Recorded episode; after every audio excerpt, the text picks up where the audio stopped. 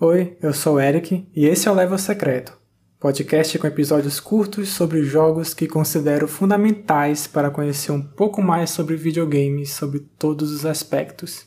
Episódio 32 Mass Effect 2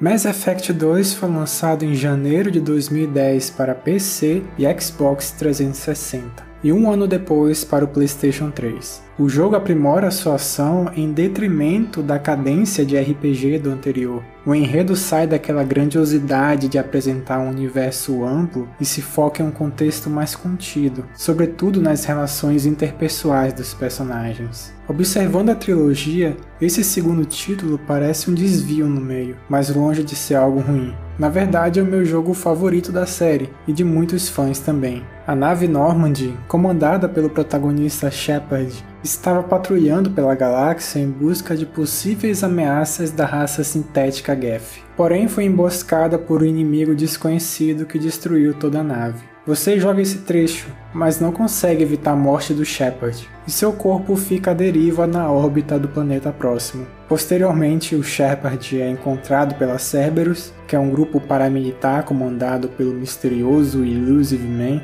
esse grupo possui uma crença de que os seres humanos merecem um papel maior na comunidade intergaláctica. Mesmo fora da legalidade, eles fazem de tudo pelo avanço da humanidade, e por esses métodos são considerados terroristas pela cidadela. Através do projeto Lazarus, Shepard é revivido dois anos depois. É até um recurso do jogo permitindo a alteração do modelo do personagem. Ele entra em contato com Illusive Man, o qual revela que populações de colônias humanas estão desaparecendo ao redor da galáxia. Portanto, Shepard passa a trabalhar para Cerberus e em suas investigações descobre que os Reapers, que é a grande ameaça da trilogia, estão atuando através de uma raça conhecida como Collectors, os quais foram responsáveis pelo ataque que matou o protagonista anteriormente. O local onde essas criaturas residem já é certo, no entanto, ninguém voltou de lá.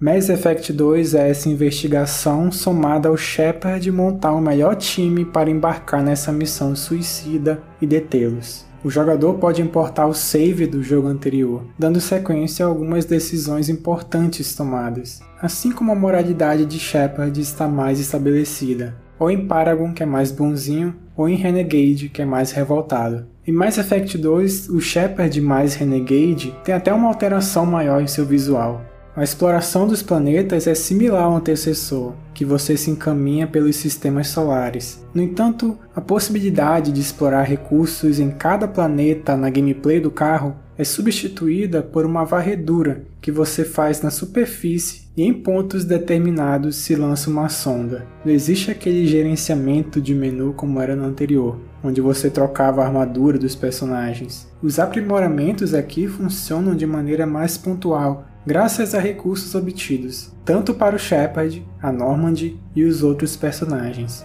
Existe um foco maior na ação, apesar de ainda haver as classes que dinamizam o combate. Isso é evidente na proposta de Mass Effect 2, seja nas falas de desenvolvedores ou na publicidade do jogo. Lembro de até ver um trailer outro dia, e se eu fosse completamente ignorante à série, eu acharia que era algo 100% shooter e um pouquinho de stealth.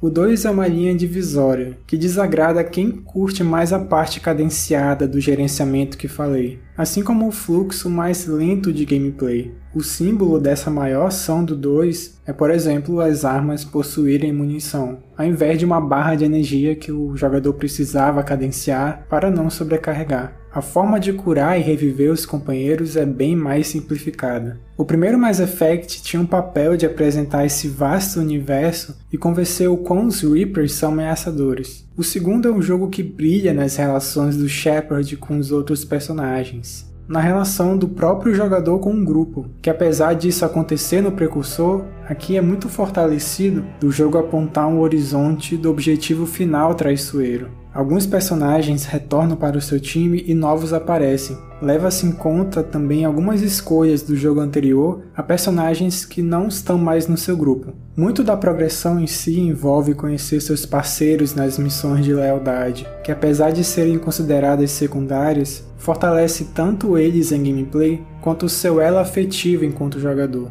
Mass Effect é talvez o jogo que mais tive apego com personagens, que mais pareciam de fato meus companheiros meus amigos. Ele é o meio do caminho na trilogia. Só que você, como jogador, tem de ter muito cuidado com suas escolhas, do início ao fim. Acredito que cada um dos títulos dessa trilogia tem uma pegada diferente. No 2 eu sinto falta de coisas do 1 um apontadas por outros jogadores, e esse raciocínio também vale o contrário, e isso também conta nas comparações com o terceiro, mas essa sensação de escalada de eventos é o que pesa muito com o envolvimento da experiência desses três jogos.